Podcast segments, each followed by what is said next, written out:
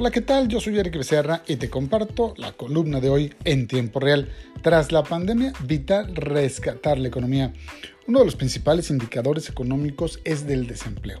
Habla del número de personas que lograron ser contratadas en el mercado laboral con cierto ingreso fijo, en medio de la crisis económica desatada por la suspensión de actividades no esenciales. El desempleo se percibe ha sido demoledor.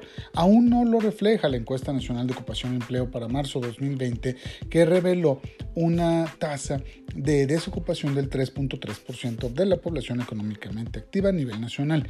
En su comparación anual, la tasa de desempleo retrocedió durante marzo del 2020 frente a la de igual mes del 2019, 3.3% la tasa de subocupación referida al porcentaje de la población ocupada que tiene la necesidad y disponibilidad de ofrecer más tiempo de trabajo de lo que su ocupación actual demanda, representó 9.3%. En su comparación anual, esta tasa fue mayor a la de igual del mes de un año antes, que se ubicó en 7.1%.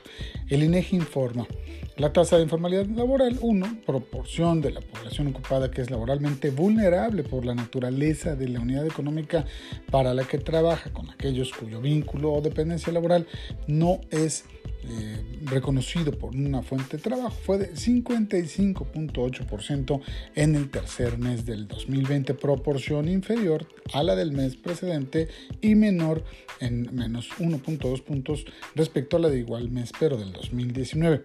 El impacto en el empleo se verá claramente en el siguiente corte, cuando hayan pasado los recortes realizados en marzo y reflejados en abril y sobre todo en junio cuando la crisis del mercado laboral haya llegado a su máximo nivel.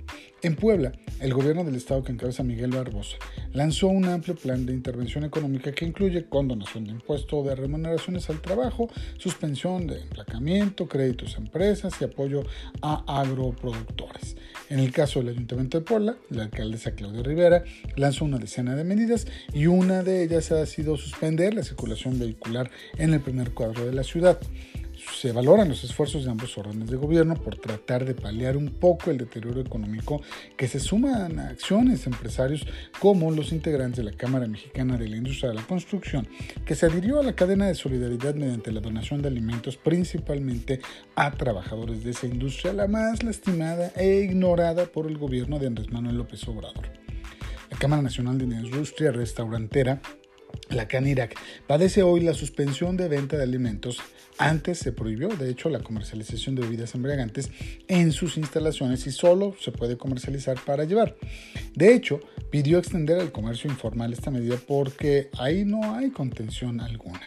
En el Heraldo de Puebla nos solidarizamos con el sector y ofrecemos una plana diaria y gratuita con publicidad de los restauranteros para que ofrezcan sus servicios a domicilio. Buen punto se anotó, por cierto, Agua de Puebla para Todos después de anunciar la condonación del pago de agua y drenaje para una larga lista de 358 colonias beneficiadas. No cualquiera se avienta la puntada de dejar de percibir lo correspondiente a 200.000 cuentas, que representan más de 800.000 beneficiarios. Le recomiendo que me siga en Twitter como Eric Becerra 1, en Facebook como Eric Becerra MX y por supuesto me escuche todos los días a las 7 por arroba FM 961, 920 AM y 90.7 de FM. Muchas gracias. Hasta mañana.